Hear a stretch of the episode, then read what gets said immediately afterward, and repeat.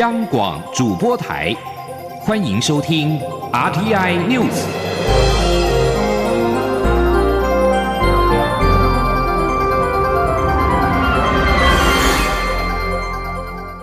听众朋友您好，欢迎收听这节央广主播台提供给您的 RTI News，我是张顺祥。台铁泰鲁格号二号在花莲清水隧道疑似遭到工程车砸中出轨，五十人罹难。台湾高等检察署今天凌晨表示，花莲地检署已经完成了初步的相验，确认身份者三十名，确认人数持续的增加当中。高检署表示。若身份无法确认，将采取家属的 DNA 检体，由法务部法医研究所与内政部刑事警察局鉴识中心全天候二十四小时检验，紧速协助家属确认死者的身份。高检署表示，事故刚刚发生的时候，因一时难以确认罹难者的身份。因此，先依遗体进入殡仪馆或者是相验场所的次序加以编号。花莲地检署力求井然有序，区分男女老幼遗体，并提供照片便于家属指认。台铁泰鲁格号二号上午的九点多，在大清水隧道出轨，造成严重的死伤。交通部长林佳龙到花莲感谢各界抢救。他在晚间近九点的时候表示，搜救已经告一段落，台铁将进场进行工程的抢修。而根据台铁局跟消防署晚间近九点的更新资料，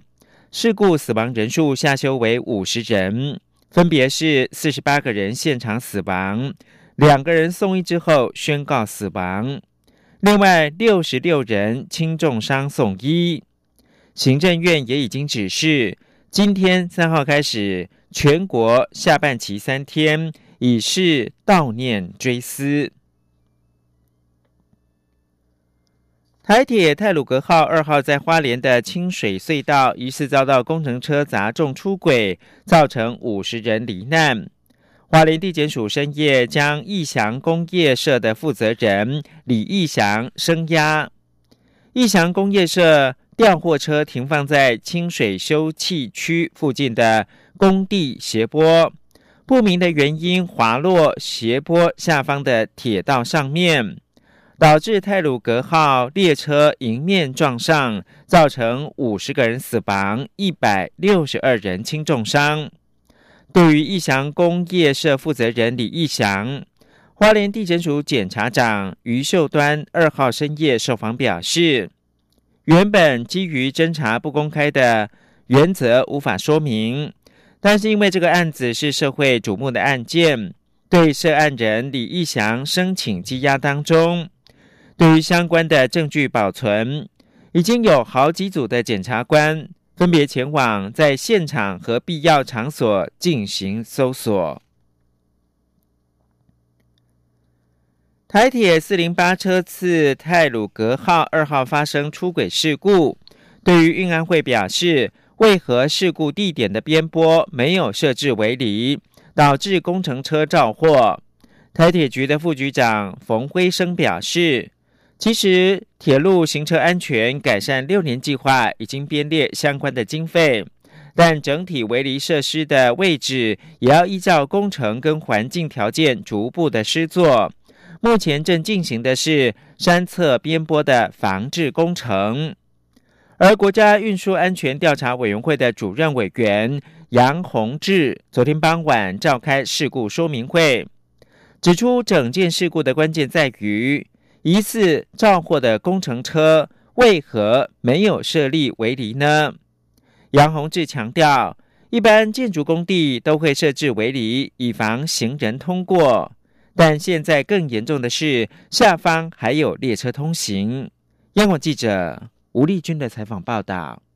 台铁泰鲁格号四零八次列车二号上午从树林发车前往台东，在行经花莲秀林乡清水隧道附近时，疑似遭到一台自山坡滑落的工程车撞击第七八节车厢，导致列车出轨，车头几乎被削掉压扁，车上四百九十名乘客及四名台铁人员，超过五十人死亡，包含司机员纯修。助理司机员江佩峰双双殉职，上百人送医。目前车厢已无人受困。针对这起重大意外，委会第一时间就搭乘空勤总队直升机赶赴现场，随后又陆续派出五批调查官前往搜证，并于傍晚六点在台北召开记者会，说明事故的可能肇因。冤会主委杨宏志表示，目前。只能说疑似这台准备进行明隧道工程的工程车酿祸，因此除了利用科学证据查证工程车是否有拉手刹车外，整起事故的关键则是这辆工程车为何没有设立围篱。他说：“既然在现场我们看到工程车跟前面的七八车驾驶舱严重的冲撞。”所以我们会去了解这个工程车是怎么一个管理模式？为什么在这个环境里面本来是人车不得入侵的，那工程车为什么没有设立一个围篱？因为各位也知道，建筑工地一定都要围篱，因为附近都会行人经过。那现在我们比行人经过更严重的就是会有列车通行。杨洪志强调，不止工程车不能入侵轨道，人员甚至土石崩塌都应当不能入侵轨道。因此，冤会会做完整的系统性调查，包括台铁与施工厂商的合约内容有无规范彼此责任，工程公司或台铁局双方是否有该作为却没作为。之处，总之会尽快挑出安全因素，若有需要立即处理的，会及时发布事故安全通告。中央广播电台记者吴丽君在台北采访报道。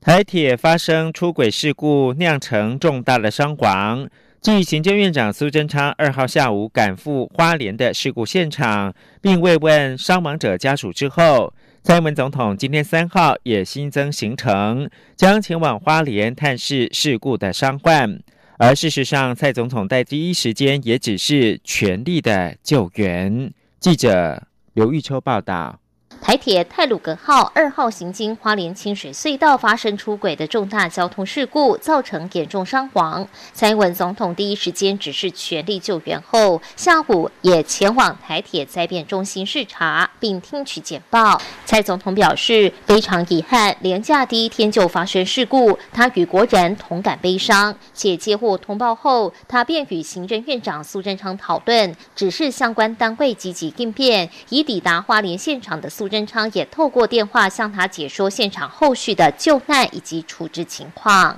总统表示，事故发生第一时间，政府已成立一级灾害应变中心与前进指挥所，目前消防、警察、空勤等各单位都积极投入救难，也指示国军支援。各县市也派遣搜救队赶赴花莲救难第一。他听取灾害应变中心的简报后，下达四大指示。强调所有救难行动会尽全力进行，也会极力协助死伤家属处理后续。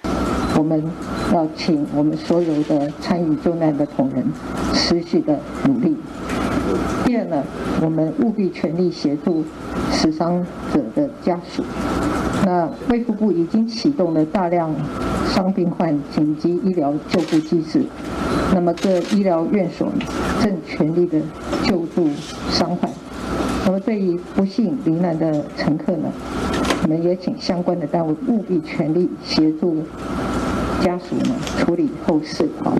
由于廉价东部交通需求量大，总统指示交通部要积极应应，透过各种方式协助接驳旅客，并在最短的时间内抢修铁道。若因此发生延误，也请旅客体谅。总统也要求务必彻查事故原因，因为这一起严重事故造成伤亡，台铁年轻驾驶殉职，国人悲痛不已。他要运安会严格进行事故调查，完整厘清原因。但在真相充分厘清前，也呼吁外界不要过度揣测或指控。总统强调，他要求相关单位全力以赴完成任务，也祈愿罹难者安息，伤者能早日康复。中广电台记者刘秋采访报道。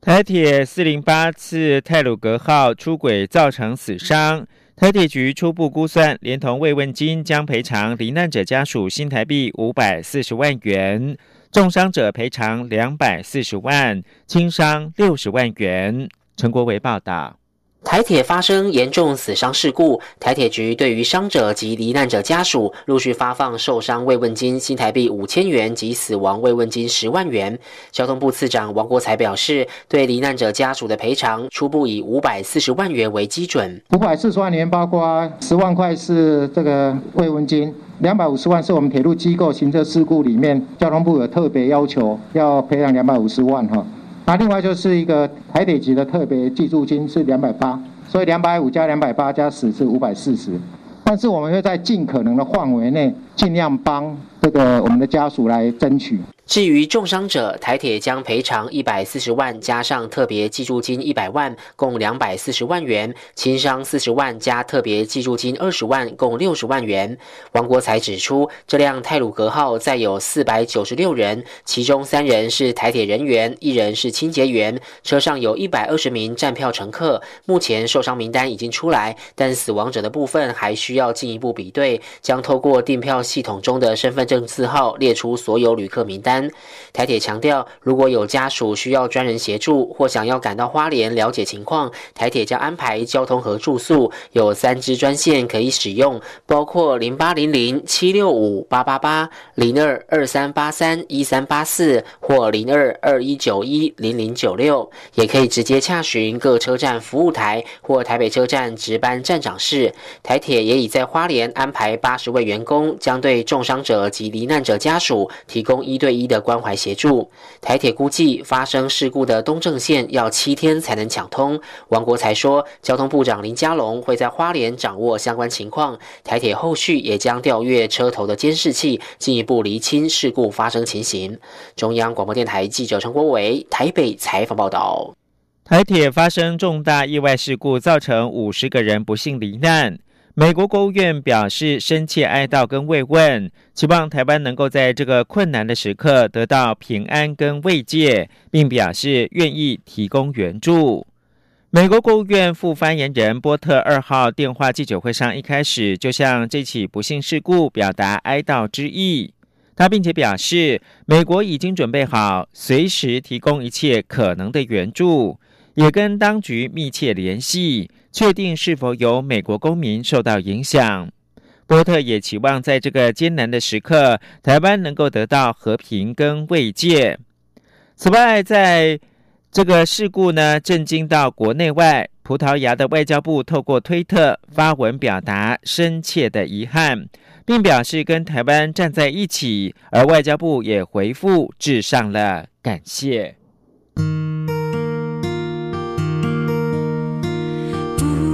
限的爱向全世界传开，永恒的关怀来自台湾之音 RTI。现在是台湾时间清晨六点四十三分，又过了五十七秒。我是张顺祥，继续提供新闻。中央流行疫情指挥中心二号公布，台湾境内三例境外移入新增 COVID-19 的确诊病例，分别是从印尼，也就是按一零三八、一零三九，以及瑞士按一零四零入境。累计至今已经有一千零三十九例确诊，九百二十三例境外移入。杨文军报道。国内再新增三例境外移入 COVID-19 确定病例，两例来自印尼，分别是按一零三八一零三九；一例来自瑞士，为按一零四零。截至目前，国内共有一千零三十九例确诊，分别为九百二十三例境外移入，七十七例本土病例。指挥中心表示，按一零三八为印尼籍五十多岁的男性渔工，今年三月十八号来台工作，三月三十一号接受检疫期满前裁检，今日确诊，CT 值三十四，血清抗体 IgM 阴性，IgG 阳性，代表曾经感染。由于个案入境期间并无症状，且检疫期间未与他人接触，故无框列接触者。指挥中心指出，按一零三九则为印尼籍的二十多岁男性渔工，今年三月十一号来台工作，检疫期满前才检为阴性，因为工作的需要，三月三十一号由公司安排搭乘专车到医院自费裁剪，检出 COVID-19 阳性，于今天确诊，CT 值三十七，血清抗体 IgM、IgG 皆为阳性，代表正在感染。个案入境期间并无症状，已经掌握接触者十一人，其中九人列居家隔离，两人列自主健康管理。指挥中心表示，按一零三四则为瑞士籍三十多岁男性，今年三月十三号从瑞士经新加坡转机来台工作，三月十四号入境台湾，三月二十九号检疫期满后，由公司安排到另一个旅馆自主健康管理。因为工作需要，三月三十一号到医院自费裁剪，在今天确诊。CT 值三十二，次日的 CT 值三十七，血清抗体 IgM、IgG 皆为阳性，代表正在感染中。中央流行疫情指挥中心发言人庄仁祥说：“那个案入境呃期间没有症状，那已掌握接触者三四人，其中十六人列居家隔离，是八人列自主健康管理。那呃到目前为止，总共一零三九例确诊，啊四十二人住院隔离当中。”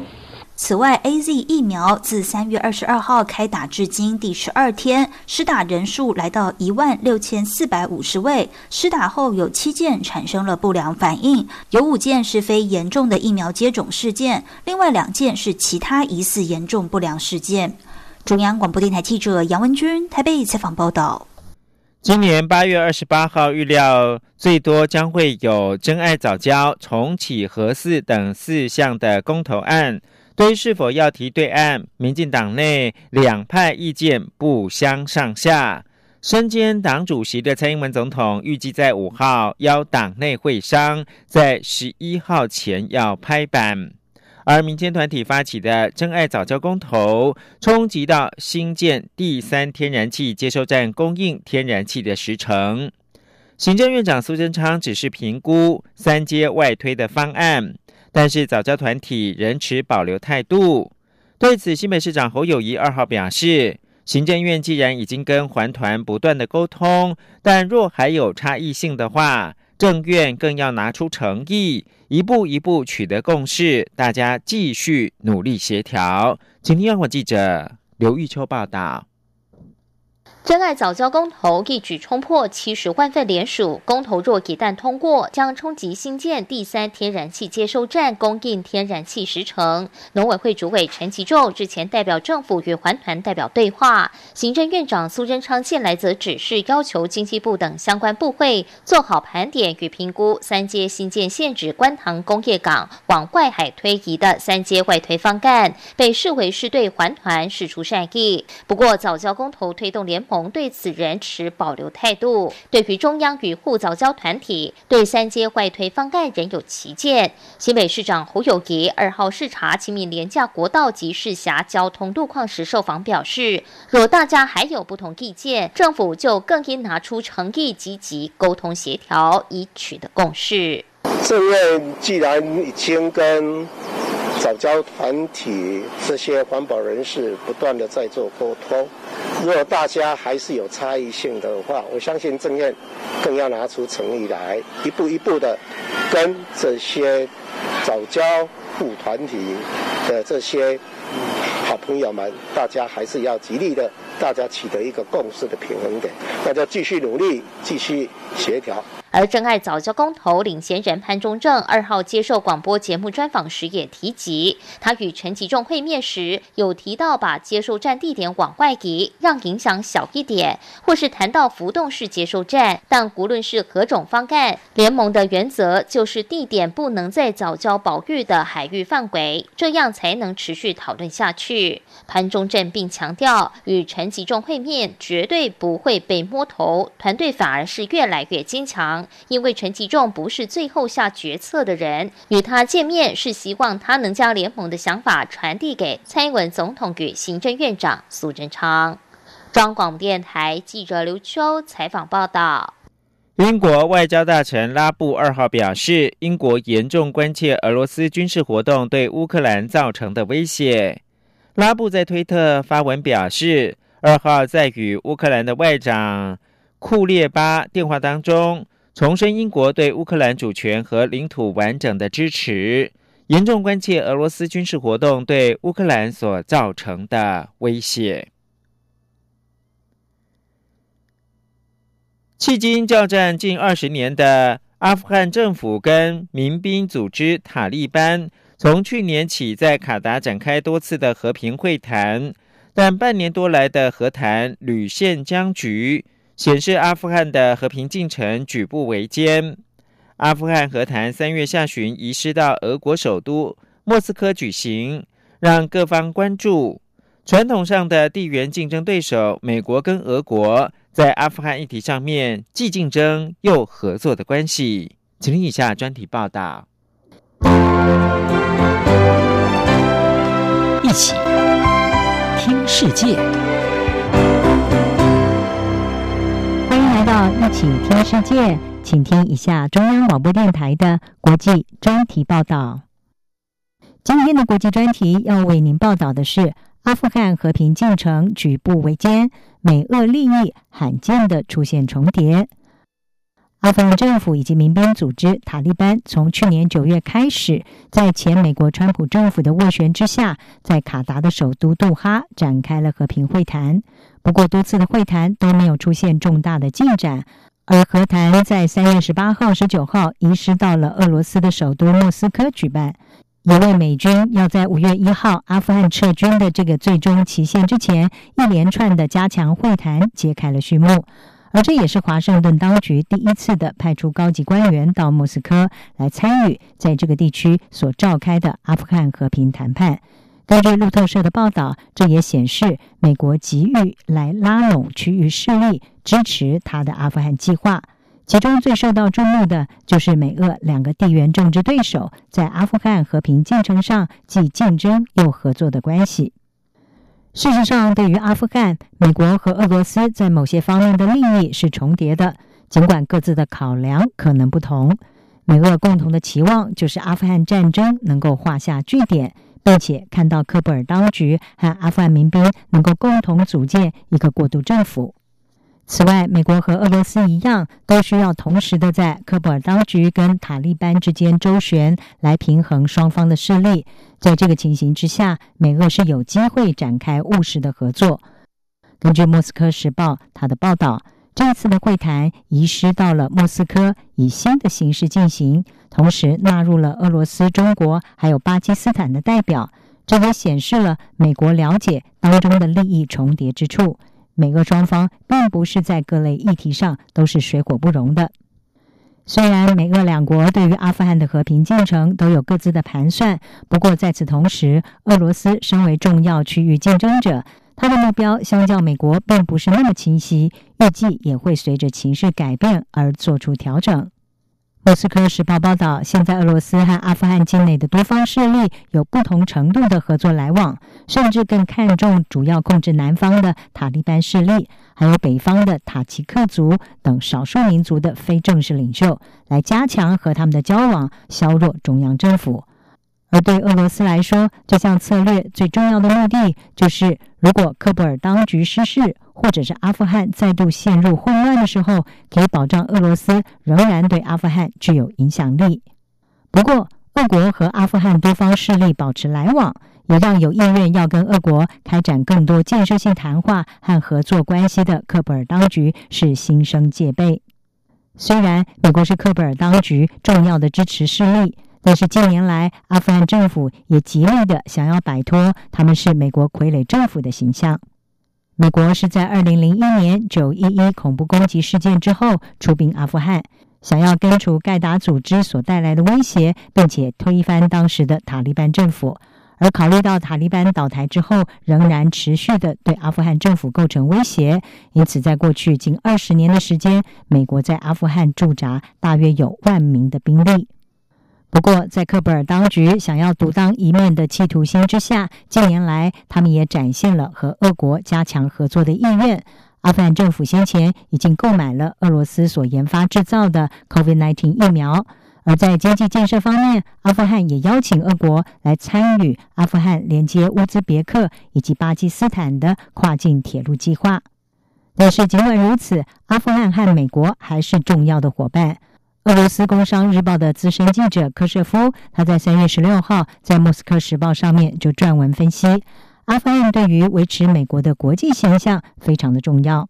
即便美俄罕见的出现了利益重叠之处，不过阿富汗境内如果情势恶化，对于美国和俄国的冲击程度还是有天壤之别。而阿富汗如果陷入混乱，将会是美国的一项重大挫败。俄国并且有机会可能借题发挥，指美国全球领导的角色已经视为当前拜登政府最棘手的问题，就是是不是能够遵守先前所设下的最后期限，也就是在五月一号从阿富汗撤军。根据《纽约时报》先前的报道，美国驻阿富汗的军力还大约有三千五百名，比之前官方所揭露的还多出了一千名。而多出来不小的军力，也让撤军计划会再添复杂性。事实上，美国从阿富汗撤军的承诺是来自于去年一月份川普政府和塔利班所签订的一项协议。美国方面同意会在二零二一年，也就是今年的五月之前，撤走在阿富汗境内的所有军力，来换得塔利班和交战多年的科布尔当局进行和谈。不过，和谈到现在没有出现重大的进展。同时，塔利班在过去几个月的攻击也没有降低，而各项因素考量都让拜登在先前已经表示要在期限之前撤离所有的美军是有困难的。这一次在莫斯科的会谈并没有具体的结论。虽然阿富汗政府欢迎十八号会后美、俄、中还有巴基斯坦所提出的“三加一”共同声明，声明是指阿富汗交战双方应该对基本议题展开立即的讨论来解决冲突。不过，怀疑拜登是不是会真的实现撤军承诺的塔利班，对于这项联合声明并不是那么热衷。一位塔利班代表在会后就说。如果华府没有遵守撤军承诺，塔利班很可能会做出回应，而这可能意味的就是塔利班可能要升高攻击。阿富汗的和平进程牵扯到多方利益，尽管为传统上敌对的阵营带来了共同利益，但是阿富汗人民何时才能够看到和平来临，还有赖克布尔当局跟塔利班是不是能够形成共识。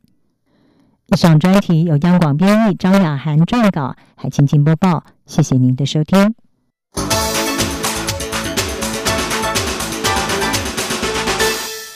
美国政府二号表示，总统拜登十六号将在华府接待来访的日本首相菅义伟，菅义伟将成为第一位在华府受到拜登接待的外国领袖。拜登。上任迄今，仅与其他国家的政府领袖举行视讯会议。美国疾病管制及预防中心 （CDC） 表示，完成疫苗接种者的旅行风险比较低，未来境内旅行前后不需要再进行检测。国际的旅行则需依目的地规定，但鉴于疫情仍是上升的，并不鼓励外出旅行。CDC 二号公布最新的二零一九冠状病毒疾病旅行的指南建议。CDC 主任瓦伦斯基表示，完成疫苗接种的民众的旅行风险相对比较低，但鉴于确诊病例持续上升，CDC 仍不建议民众出外旅行。对于美国境内的旅行，指南建议完成疫苗接种两个星期的民众将不需要在旅行的前后进行病毒检测，旅行之后也不需要自我隔离。不过，指南建议在搭乘飞机、火车跟公车等大众交通工具的时候，仍然应该做好包括了戴上口罩、避开人群、维持社交距离以及常洗手等防疫的措施。以上新闻由张顺祥编辑播报。